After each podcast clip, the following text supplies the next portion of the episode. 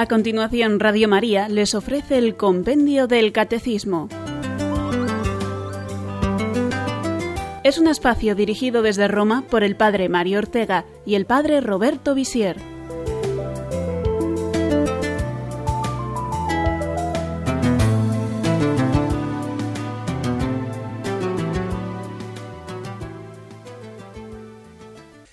¿Quién no ha oído alguna vez a alguien decir yo creo en Dios o en Cristo, pero no en la Iglesia. Recuerdo hace unos años la conversación entre dos jóvenes, y uno de ellos pensaba eso mismo.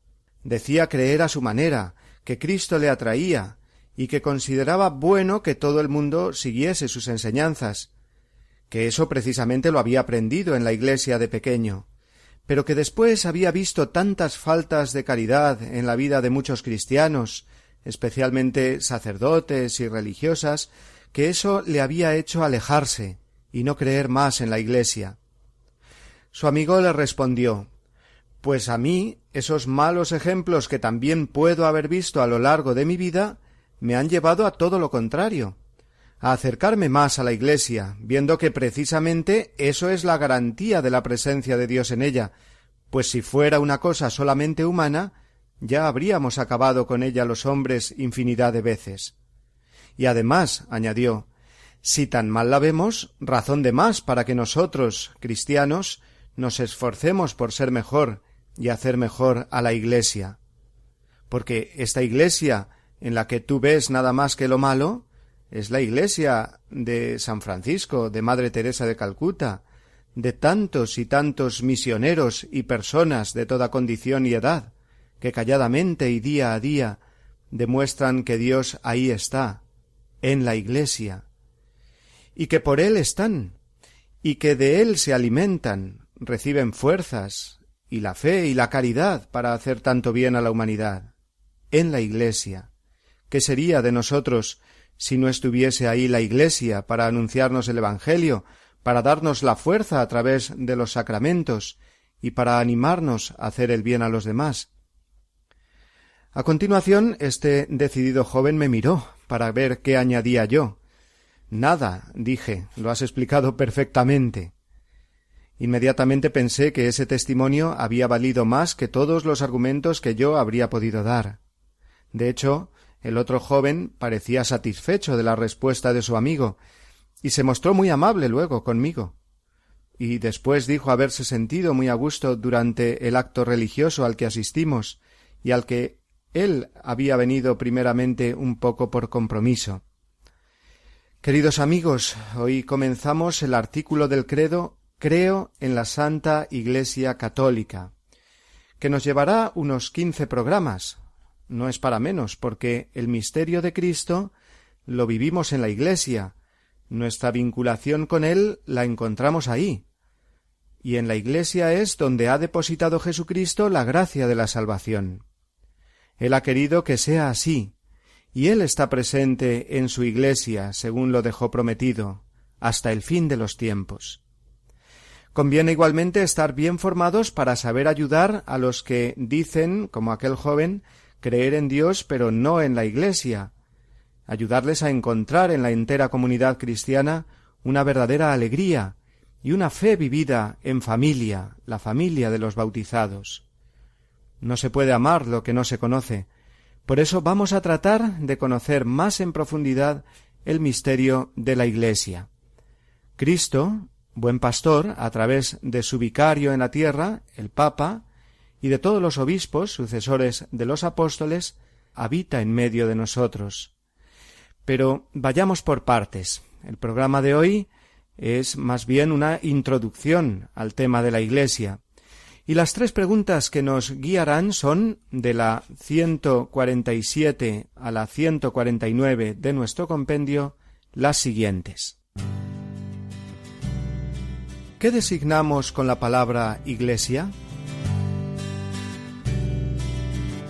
¿Hay otros nombres e imágenes con los que la Biblia designe a la Iglesia? ¿Cuál es el origen y la consumación de la Iglesia?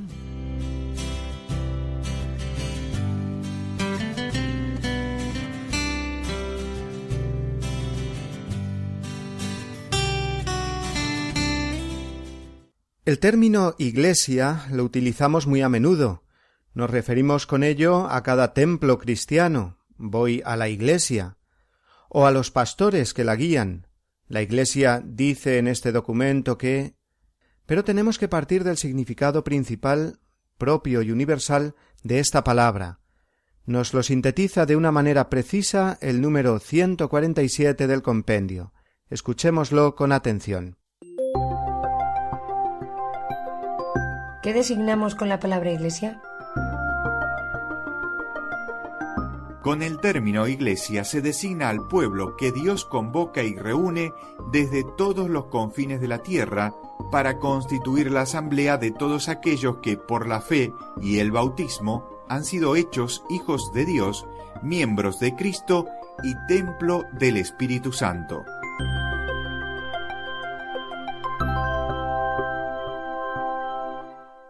La palabra iglesia viene del griego eclesia y significa asamblea, convocatoria.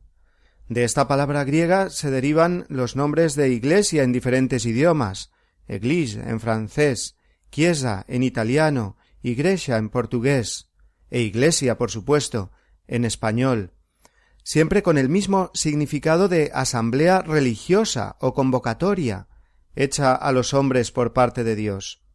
En otros idiomas se toma otra palabra griega para designar la iglesia, la palabra Kyriake, que viene de Kyrios, Señor. Así se dice en inglés church y en alemán Kirche, y ambas significan la que pertenece al Señor. Esto es interesante saberlo para hacer un primer acercamiento a lo que significa realmente la Iglesia. Uniendo estos dos significados anteriores, estas dos palabras griegas anteriores, podemos concluir que la Iglesia es una asamblea que pertenece al Señor. Y con ello además comprendemos mejor ya desde el principio que la Iglesia no se puede reducir únicamente a sus pastores o a las personas consagradas. Es una asamblea, pueblo, familia, que está formada por todos los bautizados, como explicaremos. Jesús quiso salvarnos a través de la Iglesia. Él la fundó. La Iglesia no es algo extraño o añadido al Evangelio, no es que Cristo predicara el Evangelio y luego vino la Iglesia. No es un invento humano, sino que surge del corazón mismo del Evangelio de Jesucristo. Recordemos las palabras de Jesús en Cesarea de Filipo, cuando Pedro, en nombre de todos, le había confesado como el Mesías, Hijo del Dios vivo. Jesús le respondió Ahora te digo yo, tú te llamarás Cefas, que significa piedra, y sobre esta piedra edificaré mi iglesia. Mateo 16, 18. Primero Jesús eligió a los apóstoles, ahora manifiesta aquí su voluntad de edificar sobre ellos, sobre Pedro, como cabeza del grupo, su iglesia. Es su iglesia de Cristo. Quiere que su iglesia, formada por hombres, es decir, contando con sus debilidades y miserias, sea, sin embargo, la portadora de la salvación, salvación que Él nos ha logrado con su muerte y resurrección. La Iglesia será, por tanto, divina y humana. La Iglesia no son, pues, los hombres separados de Cristo, sino que la Iglesia es Cristo el primero, y con él, que es la cabeza, todos los miembros que constituyen un cuerpo. Esta asamblea de todos los hijos de Dios, redimidos por Cristo, forma un pueblo en camino hacia la patria celeste. Serán las dos principales imágenes con las que se explica el misterio de la Iglesia. Es cuerpo místico de Cristo y pueblo de Dios. Lo iremos desarrollando esto en los próximos días. En la Iglesia, fundada por Cristo para ser administradora de los misterios de la redención, habrá sí una diferenciación de funciones, una jerarquía querida por Dios. Teniendo todos los cristianos una misma e idéntica dignidad, hay, sin embargo, diferentes estados de vida dentro de la Iglesia. Los pastores actuarán en nombre del único pastor, Cristo, y en persona de Cristo, cabeza de todo el cuerpo. Las personas consagradas serán cristianos completamente dedicados a Dios y a la extensión de su reino. Y los fieles laicos tendrán la insustituible labor de hacer presente y efectivo el Evangelio en el mundo de la familia, en el trabajo, en la sociedad. Todos estos son los temas que iremos viendo en sucesivos programas, pero conviene ya tener muy presente desde el principio que la Iglesia no es obra humana, sino divina, formada por Cristo y por los cristianos, por Dios y por los hombres. Igual que Jesucristo es Dios y hombre, la Iglesia es humana y divina. Dios está presente en la Iglesia y los hombres, por medio de la Iglesia, presentes en Dios. Por eso la Iglesia es un misterio insondable. Y como prueba de que Dios está en su Iglesia, que el Espíritu Santo la sostiene, tenemos la promesa de Cristo de que la Iglesia durará hasta el final del mundo. Esa es la prueba más clara de que no sólo es humana. Si la Iglesia fuese sólo una organización humana, habría terminado ya hace muchos siglos, como cualquier otra organización humana, por poderosa y grande que fuera, pasó a la historia, el imperio romano, las grandes ideologías. Las cosas humanas duran más o menos tiempo, pero al final terminan. La Iglesia lleva dos mil años viva, aun a pesar de las continuas persecuciones a lo largo de la historia. Y desde Pedro, una serie ininterrumpida de papas, sus sucesores, han dirigido la nave de la Iglesia, asistidos por el Espíritu Santo. Pues hasta eso se puede ver claramente. En los doscientos sesenta y cinco papas desde San Pedro hasta Benedicto XVI no encuentras una sola contradicción en la enseñanza del Evangelio, del dogma o de la moral. Admirable armonía y continuidad. A pesar de los cambios históricos y culturales, el Evangelio se conserva intacto a través de los siglos. Esto es un hecho. Rezamos el mismo credo que los apóstoles en el siglo I.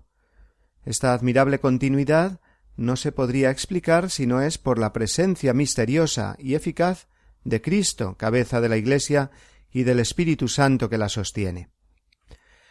De esta asamblea o iglesia uno comienza a ser miembro por medio de la fe y del bautismo. Esa es nuestra puerta de entrada a la iglesia. Un día me encontraba dando catequesis a unos niños y les pregunté así ¿Cómo se entra a la iglesia?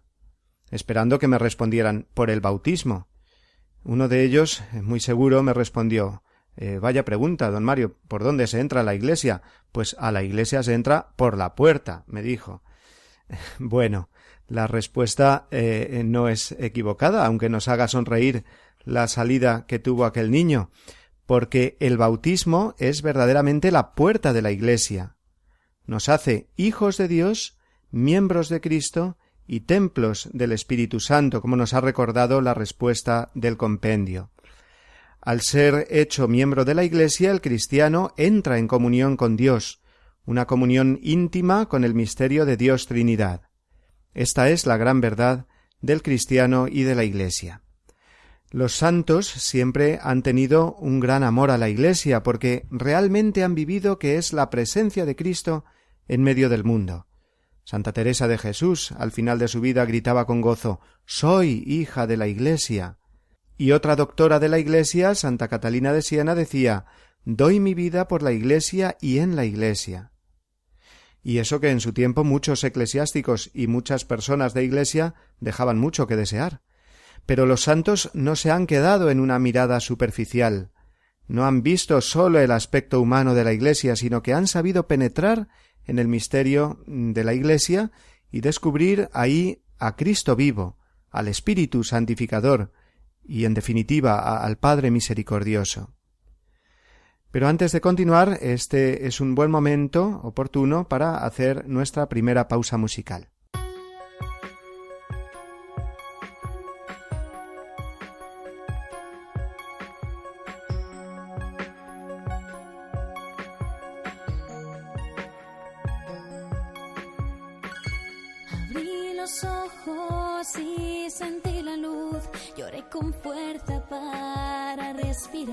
Es el milagro de la vida. Pequeña y frágil en mi despertar, solo escuchando la voz de papá y mamá sentí la sed del agua viva. Y un día sentó en del Señor Jesús.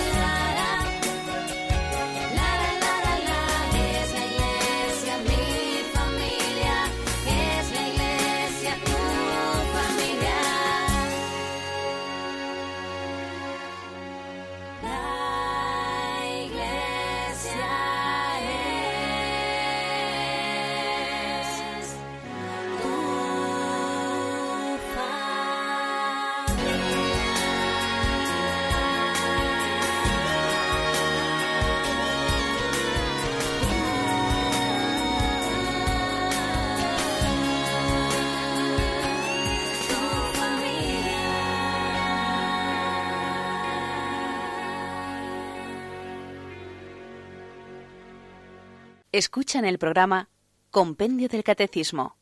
Decimos que estamos ante un misterio cuando se trata de algo que supera nuestra capacidad de comprensión. Así, el misterio de Dios, que lo conocemos en la medida en que Él mismo se nos ha revelado, o el misterio de Cristo, Dios y hombre, o los misterios de su vida, pasión, muerte y resurrección de los que hemos hablado durante las últimas semanas. El reino de los cielos, que Cristo ha inaugurado ya en la Iglesia, es también un misterio. Y el Señor nos habló de él por medio de parábolas y de imágenes, porque cualquier discurso teórico racional se queda muy corto. La forma que tiene Dios de hablarnos del misterio del reino es a través de nombres e imágenes. Hablemos, pues, ahora de los nombres que recibe en la Biblia y de las imágenes o signos con los cuales la Escritura nos describe a la Iglesia. Escuchemos para ello la pregunta 148 del compendio. ¿Hay otros nombres e imágenes con los que la Biblia designe a la Iglesia?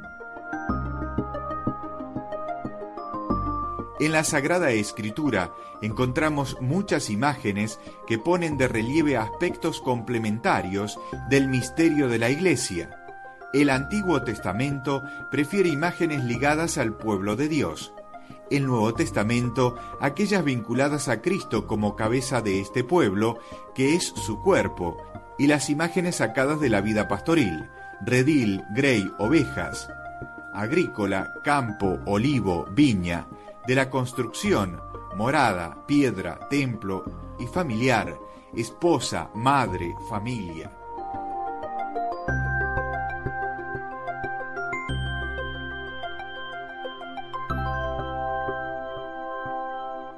Todas estas preciosas y precisas imágenes que acabamos de escuchar nos hacen comprender mejor lo que es la Iglesia.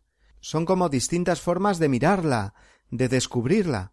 Son imágenes tomadas de la vida misma, de la experiencia más sencilla y universal de los hombres. Un pueblo, un rebaño, un campo de labranza, una casa, una madre, una familia. El Evangelio es sencillez, y con sencillez nos quiere adentrar la Biblia en la comprensión del misterio de la Iglesia. Durante el Antiguo Testamento, las imágenes con las que Dios prepara el advenimiento de la Iglesia giran en torno a la idea de pueblo de Dios, pueblo elegido, sagrado. Como veremos más en detalle en la pregunta siguiente, por eso aquí no me estaré tanto, el Antiguo Testamento fue una gran preparación a la venida de Cristo y al tiempo de la Iglesia. El pecado había dejado disgregada a la humanidad al separar a los hombres de Dios. Dios quiere salvarnos a todos. Luego tiene que ir acostumbrando a los hombres a que se vayan uniendo entre sí para recibir esta acción de Dios. Por eso hará crecer en ellos, durante todo el Antiguo Testamento, la conciencia de ser un pueblo, el pueblo de Dios. Pero vamos ahora a las imágenes del Nuevo Testamento, imágenes que tienen en Cristo su origen, y siempre a Él como centro y protagonista, como cabeza de la Iglesia. Es preciosa, en primer lugar, la imagen de la Iglesia como un redil, como un rebaño que sigue al buen pastor, Cristo, el cual no permite que las ovejas se extravíen o corran peligro, antes bien las protege y cuida, llevándolas por caminos seguros, a los buenos pastos. Se hacen maravillosamente reales aquellas palabras del Salmo 22, el Señor es mi pastor, nada me falta. En verdes praderas me hace recostar, me conduce hacia fuentes tranquilas y repara mis fuerzas. Yo soy el buen pastor, dice el Señor, que conoce a cada una de sus ovejas y sus ovejas reconocen su voz. Recordaré siempre una anécdota que me sucedió en mi primer año de sacerdocio, cuando con veinticuatro años atendía cuatro pueblos pequeños de la diócesis de Cuenca. Yendo con el coche hacia uno de estos pueblecitos, por las estrechas carreteras que atravesaban campos y montes, me tuve que detener, pues delante de mí estaba un rebaño cruzando la carretera lentamente, con el pastor a la cabeza, el cual me saludó muy amablemente. Ya estaban a punto de pasar todas las ovejas cuando la última, más rezagada, se enganchó en unos matorrales antes de cruzar la carretera, el pastor ya se alejaba con las demás ovejas y no se dio cuenta de la dificultad en que se encontraba la última de ellas. Eh, yo comencé a sonar el claxon del coche hasta que por fin el pastor me miró y le señalé con el brazo la oveja atrapada que no paraba de balar, pero que él no oía por el balido también de las demás ovejas.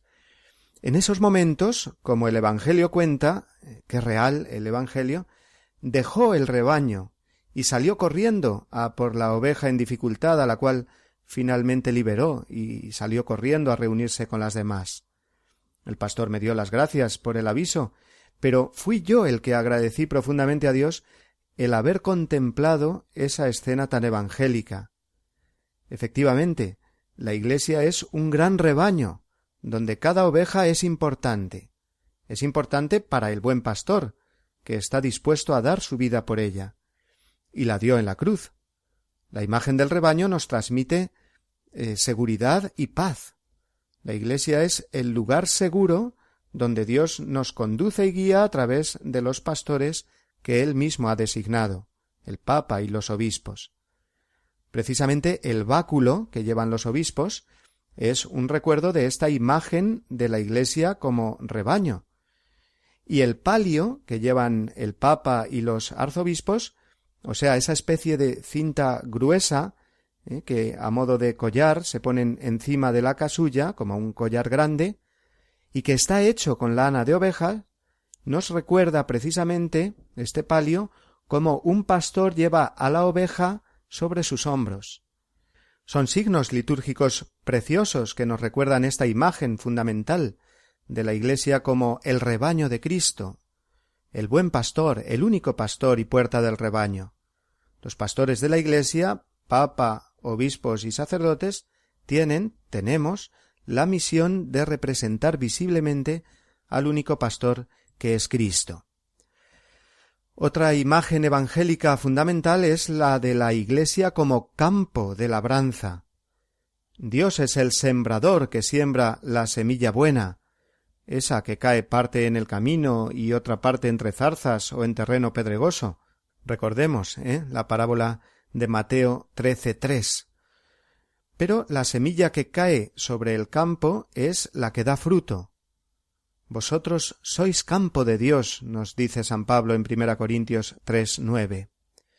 Esta labranza de Dios existe desde antiguo. Dios cultivó este campo durante todo el Antiguo Testamento, por medio de la ley y los profetas. La imagen agrícola del campo se complementa y se concreta con aquella otra de la Iglesia como viña de Dios. En la parábola de Mateo 21, 33 y siguientes, Jesús nos enseña a través de la imagen de la viña cómo ésta es de Dios, y a ella ha enviado Dios labradores a lo largo de la historia, que la cuiden y recojan los frutos.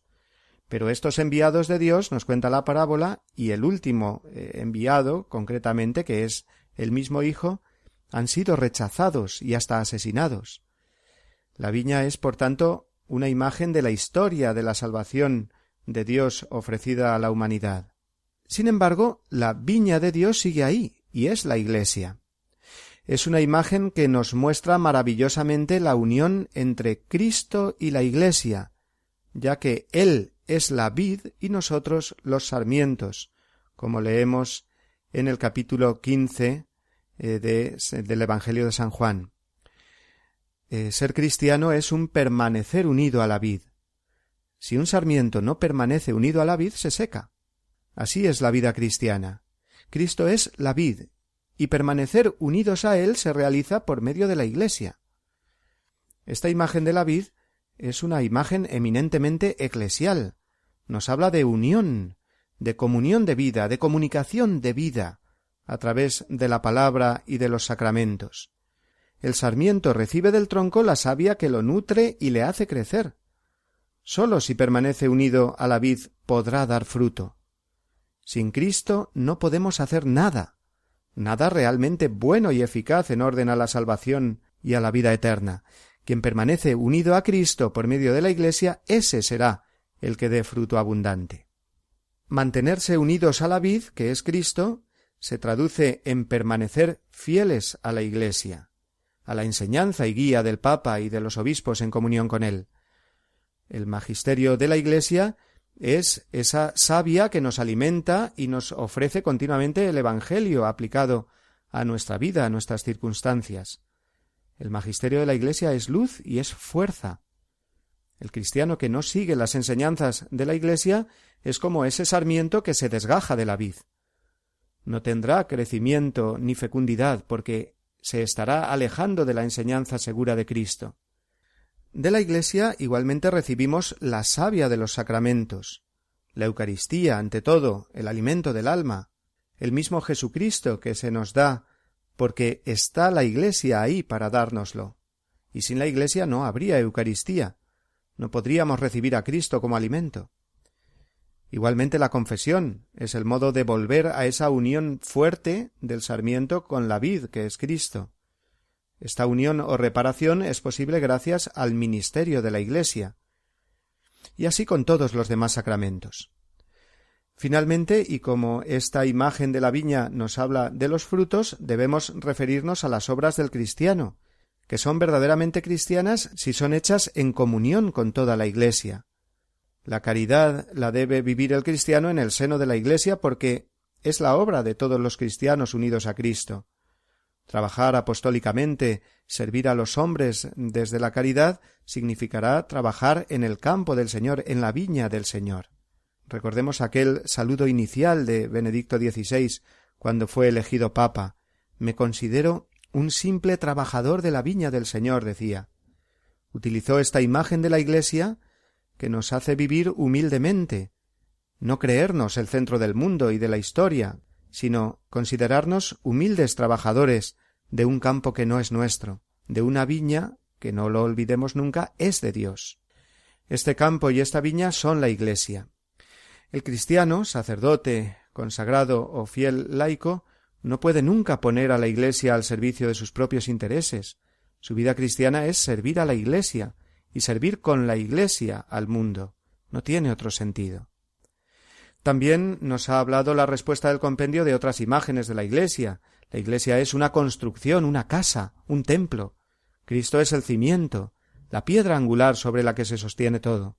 Los apóstoles y sus sucesores, los obispos, son las columnas de la Iglesia, y cada cristiano es ese ladrillo, viga, baldosa, teja, puerta o ventana que completa toda la construcción.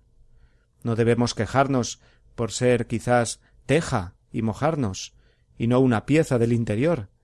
Ni la baldosa puede tener envidia de la teja porque la teja esté siempre fuera y ella encerrada y pisada. Son ejemplos muy simples estos que, que pongo, pero los pongo para que comprendamos que la de la construcción o casa de Dios es una imagen preciosa de la Iglesia, ya que todos los elementos, apoyados en el cimiento de Cristo y sostenidos por las columnas de los apóstoles, papa y obispos, cumplen cada uno una función para el bien, la belleza y la misión de esa construcción que es la casa de Dios y casa para todos los hombres sin exclusión. La imagen de la construcción se complementa con otras parábolas. No está la iglesia construida sobre arena, parábola recordemos de Lucas 6:47, sino que está construida sobre fuerte roca, que resiste la embestida de las tormentas y tempestades. Esta imagen de la iglesia como templo la estamos palpando de un modo efectivo en cada templo material, desde una pequeña capilla hasta una gran catedral, nos gusta que nuestros templos sean fuertes, bellos, acogedores y luminosos, ¿verdad? Pues así tiene que ser la Iglesia. Y lo será en la medida en que nosotros, piedras vivas del templo vivo de Dios, seamos lo que tenemos que ser. De esta imagen de la Iglesia como templo vivo hablaremos dentro de unos días cuando comentemos la pregunta sobre la Iglesia templo del Espíritu Santo, y también ahí abondaremos en las imágenes de las que ya hemos hablado y de las que también nos hablaba la respuesta del compendio, la Iglesia como esposa, madre, familia. Como vemos, el misterio de la Iglesia es insondable. No pararíamos de hablar y ofrecer nuevas y sugerentes imágenes. Todas estas que nos ofrece la Escritura y que nos iluminan tanto. Pero como saldrán en los próximos programas, debemos evitar eh, ser excesivamente repetitivos. Eh, ya nos hemos alargado mucho en este cuarto de hora y es momento, pues, de detenernos un poco y de dar paso a nuestro segundo acompañamiento musical de hoy.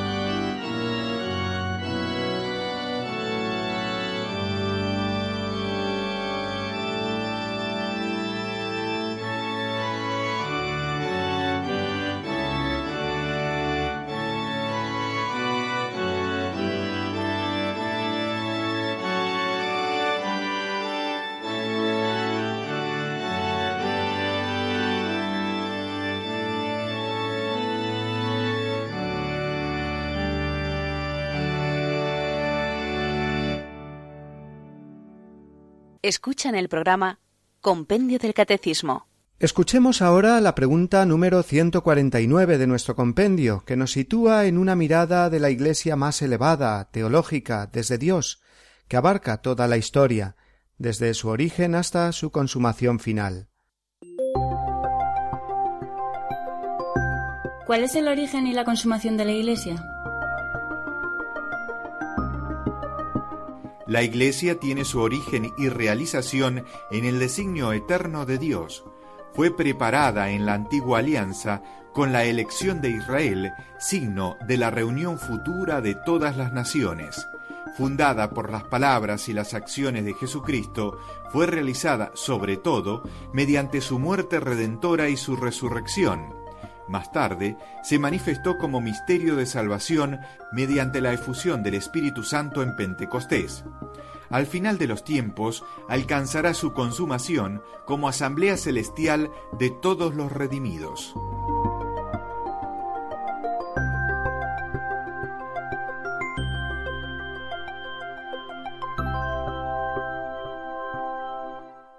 El origen de la Iglesia lo encontramos en el designio eterno de Dios. La respuesta del compendio que acabamos de escuchar es un resumen de la enseñanza de los primeros números de la Lumen Gentium, la constitución del Concilio Vaticano II sobre la Iglesia. Allí se nos afirma que del corazón amoroso de Dios Padre surge el deseo de elevar a los hombres a la participación de la vida divina. Dios quiere que todos los hombres se salven. No es un Dios que se desentiende de la creación ni del hombre que creado a su imagen, sin embargo, se ha separado de él. La separación de Dios que produce el pecado lleva también a los hombres a separarse entre ellos, a dejar de ser esa humanidad unida que Dios había diseñado. Decide enviar a su Hijo al mundo para reunir a los hijos de Dios dispersos. Juan 11:52. La salvación del pecado, pues, lleva pareja la unión de los hombres con Dios y entre sí. Esta unión se realiza en Jesucristo. En su cruz se unen el cielo y la tierra. Sus brazos abiertos son el signo de esa familia de Dios con Cristo en el centro. La salvación de la humanidad Dios la pensó y la realizó formando una familia que es la Iglesia. Por lo tanto, la Iglesia tiene su origen en el designio eterno de Dios. El Antiguo Testamento fue todo él una preparación a la fundación de la Iglesia. Desde el instante mismo del pecado, Dios comienza su historia de salvación. Misteriosa y secretamente, va a ir actuando en el corazón de cada persona y en el seno de todos los pueblos de la tierra. Como leemos en Hechos 10:35, en cualquier nación el que teme a Dios y practica la justicia le es grato. Desde el comienzo podemos decir la Iglesia o convocatoria universal de todos los pueblos está ya latente. Sin embargo, en todos los largos siglos del Antiguo Testamento lo que más aparece es la elección de un pueblo concreto por parte de Dios para prefigurar a su Iglesia. Así a Abraham le promete que llegará a ser padre de un gran pueblo. Génesis 12.2. Y a través de Jacob, a quien pone el nombre de Israel, y de sus doce hijos que darán lugar a las doce tribus de Israel, el pueblo de Dios se va definiendo, es el pueblo elegido, el depositario de las promesas mesiánicas. Al ser el pueblo elegido, y esa elección se selló con la antigua alianza, Israel debía ser el signo de la reunión futura de todas las naciones. Si de veras me obedecéis y guardáis mi alianza, seréis mi pueblo elegido entre todos los pueblos, dice el Señor en Éxodo 19.5. Pero sabemos que los israelitas rompieron una y otra vez esa alianza de salvación, Desobedeciendo los mandamientos, rompen con Dios y queda el pueblo disperso. Los profetas serán los encargados de anunciar por activa y por pasiva la voluntad de Dios de salvar a los hombres como un solo pueblo, la voluntad de formar con ellos una auténtica familia unida. Va creciendo poco a poco a lo largo del todo el Antiguo Testamento, y por encima de toda conciencia individualista, la conciencia de ser un pueblo, el pueblo de Dios. Sólo cuando llegue a ser un verdadero pueblo vivirá en paz. El justo del Antiguo Testamento vive con la esperanza de esta salvación en familia. Pero será necesaria una nueva alianza que acabe completamente con la raíz de toda división y ruina, que acabe con el pecado. Una alianza nueva y eterna, definitiva, la que trae Jesucristo al mundo. Corresponde, pues, a Jesucristo llevar a cabo el designio de Dios de salvar a los hombres formando un solo cuerpo. Esta parte la veremos más en detalle cuando hablemos de la Iglesia como cuerpo místico de Cristo. Será en las preguntas 156 y 157 del compendio, dentro de unos días. De momento decimos que fue durante toda su vida, pero principalmente en el misterio de su muerte y resurrección, donde Cristo inauguró su Iglesia. Del costado de Cristo dormido en la cruz nació el sacramento admirable de toda la Iglesia, nos recuerda el concilio en Sacrosantum Concilium número 5. Y así podemos ver que del mismo modo que Eva fue tomada de Adán adormecido, así la Iglesia nació del costado de Cristo muerto en la cruz. La Iglesia, sin embargo, se manifestará al mundo gracias a la obra del Espíritu Santo en Pentecostés. Fue entonces, leo literalmente palabras del concilio, cuando la Iglesia se manifestó públicamente ante la multitud, y se inició la difusión del Evangelio entre los pueblos mediante la predicación. Decreto Ad Gentes número 4. Desde aquel momento, la Iglesia, construida y dirigida por el mismo Espíritu con diversos dones jerárquicos y carismáticos, no cesa de proclamar el Evangelio, lo hará hasta el final de los tiempos, cuando, como nos ha recordado la respuesta del compendio que ahora nos ocupa, se realizará la consumación final de la Iglesia en la Asamblea Celestial. Será entonces cuando la Iglesia peregrina en este mundo y la purgante, esto es, las almas que se hayan estado purificando en el purgatorio, desembocarán en la Iglesia celeste. Bien, queridos amigos, no podemos estarnos más por hoy. Muchas de estas cuestiones de hoy volverán a salir durante estos días, puesto que, repito, hoy eran más bien preguntas muy generales sobre el tema de la Iglesia las que nos tocaba tratar. Ahora damos paso a unas breves conclusiones.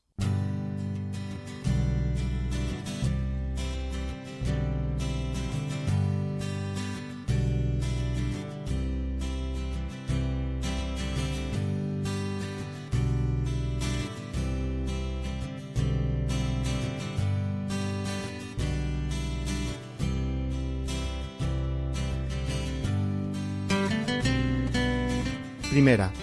La Iglesia es divina y humana, fundada por Cristo y asistida por el Espíritu, pero a la vez formada por hombres y mujeres, débiles y pecadores. Dios no se muestra lejano, ni ha querido hacer todo por sí mismo, sino que cuenta con nosotros para llevar la salvación a todo el mundo. Más aún, forma con nosotros un solo y único cuerpo, que es el cuerpo místico de Cristo. Segunda, la Iglesia es algo de Dios, y es algo nuestro también.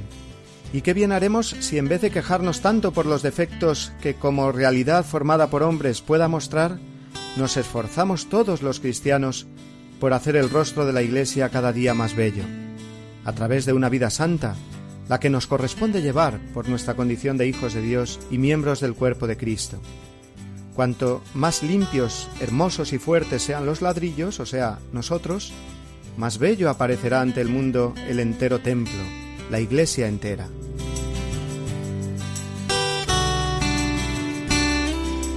Tercera, como rebaño que es, guiado por el buen pastor, en la iglesia nos sabemos fuertes y seguros en nuestro caminar hacia la patria celestial, con Cristo formando un solo cuerpo. Con amor al Papa, su vicario en la tierra, como viña de Dios, nos sentimos responsables del crecimiento y fecundidad de la Iglesia. Los cristianos debemos vivir como humildes trabajadores de la viña del Señor. Y cuarta, vivimos nuestra relación con Dios Trinidad no aisladamente, sino formando un solo cuerpo. Nos dirigimos a Dios todos juntos, invocándole, Padre nuestro. Los cristianos nunca nos sentimos huérfanos. Tenemos un Padre, Dios en el cielo, y una Madre, la Iglesia, en este mundo. Nadie tiene a Dios por Padre, decía San Cipriano, si no tiene a la Iglesia por Madre.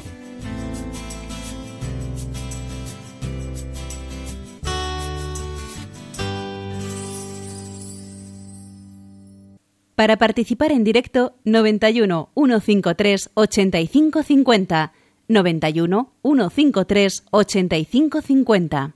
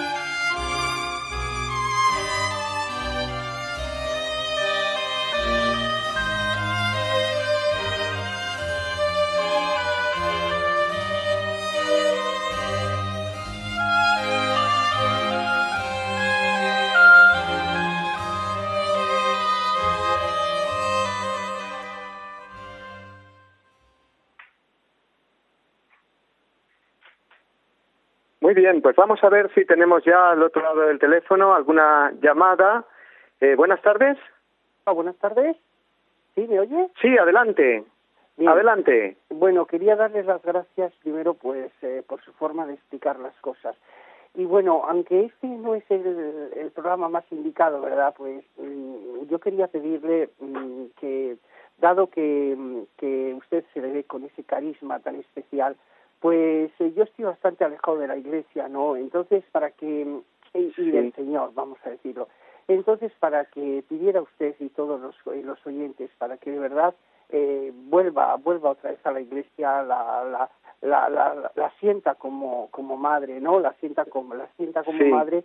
Y bueno, porque estoy pasando un momentito así un poco depre y eso, y darle gracias Sí. a Dios para que Él me dé la, la, la- el don de la, de la conversión, de la conversión sincera y Sí. volver a ella, ¿no? Porque, bueno, por circunstancias de la vida, pues, eh, por como decía este chico, pues he visto tantas cosas así negativas que Sí.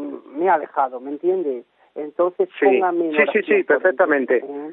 Y Muy bien, pues muchas gracias y- bendito sea Dios. Sí, ¿eh? sí. Gracias. Muchas gracias, muchas gracias por su llamada. Gracias. Bueno, pues eh, como eh, muy bien, pues como ha visto, el tema de la Iglesia es realmente apasionante porque nos eh, nos mete de lleno en la vivencia del misterio de Cristo. ¿eh? Entonces, creo que el programa de hoy nos puede ayudar eh, las distintas imágenes que hemos visto de la Iglesia, que hemos meditado, eh, considerarla como un rebaño, eh, siguiendo al buen pastor, que es Jesucristo, considerarla como la viña del Señor, considerarla como esa familia, como ese templo, ¿eh? Eh, y considerarla en definitiva, como ha dicho usted muy bien, como una madre. Para, mm, para esto, por supuesto, hace falta una mirada de fe. ¿eh? Hay que pedirle al Señor el don de la fe para saber penetrar y descubrir bien el misterio de la Iglesia y el misterio de Dios en el misterio de la Iglesia.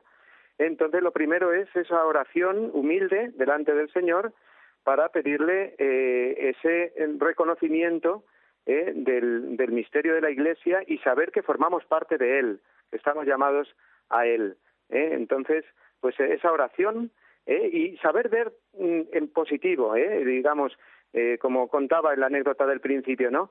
Este joven que le respondía a ese eh, muchacho, pues decía, pues yo precisamente fijándome en que hay cosas que no me gustan dentro de la iglesia, personas que no se comportan como buenos cristianos, pues precisamente eso me ayuda a mí a vivir más mi vida cristiana, entregarme más y a comprender que si la iglesia ahí está, ¿eh? aun a pesar de que los hombres muchas veces no nos portamos bien, pues es prueba de que es divina, ciertamente. ¿eh? Muy bien, también hace mucho la oración de los demás, ¿eh? así que cuenten con, nuestras oraciones, las de todos los oyentes. Muy bien, nos llama, me parece, José Antonio de San Sebastián. Buenas tardes. Sí, parece que se nos ha eh, caído esta llamada. ¿eh? Vamos a continuar a la espera ¿eh? de nuevas llamadas.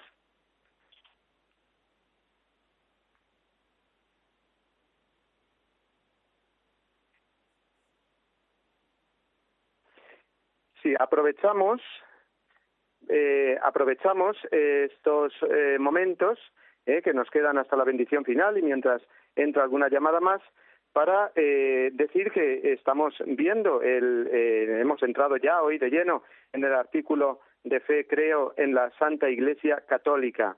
Y que esto nos va a llevar bastantes programas. En concreto creo que son 14 o 15 eh, tres semanas.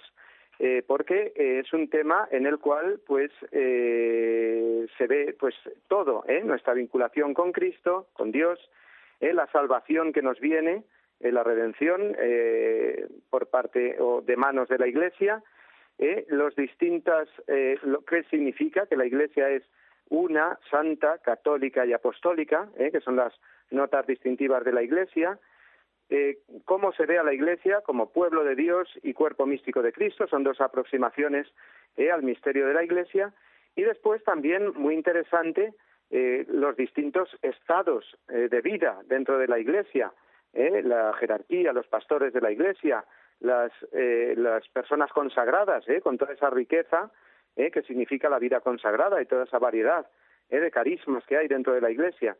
Y también el laicado, es decir, los, los laicos eh, los fieles laicos, y su labor insustituible eh, en la Iglesia, eh, precisamente porque tienen que llevar el Evangelio a las realidades eh, más, mm, más cotidianas del, del mundo, al mundo del trabajo, a la familia. Y es precisamente esa complementariedad entre los estados de vida lo que hace a la Iglesia bella, lo que hace a la Iglesia eficaz también, ¿eh? porque no basta para la predicación del Evangelio ¿eh? que un sacerdote desde un desde el púlpito o desde las ondas de la radio explique el Evangelio y lo lleve a los demás, sino que hace falta también esa acción del laico, del eh, seglar ¿eh? y del religioso o religiosa, del consagrado en definitiva, que eh, con su oración, con su entrega diaria, pues hagan eh, presente el Evangelio y hagan creíble el Evangelio, ¿eh? porque más allá de las palabras eh, están los hechos.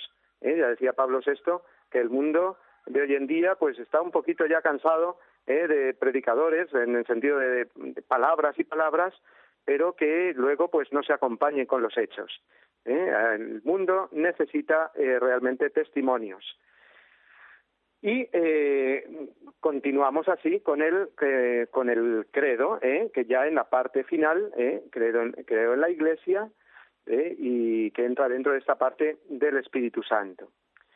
Bueno, pues por hoy vamos a dejarlo aquí. Vamos a eh, terminar, como siempre lo hacemos, invocando a la Santísima Virgen, Madre de la Iglesia, con el rezo del Ave María. Dios te salve María, llena eres de gracia, el Señor es contigo. Bendita tú eres entre todas las mujeres, y bendito es el fruto de tu vientre, Jesús. Santa María, Madre de Dios, ruega por nosotros pecadores, ahora y en la hora de nuestra muerte. Amén. Y la bendición de Dios Todopoderoso, Padre, Hijo y Espíritu Santo, descienda sobre todos nuestros oyentes, sobre sus seres queridos, y los acompañe siempre. Amén. Hasta mañana, si Dios quiere.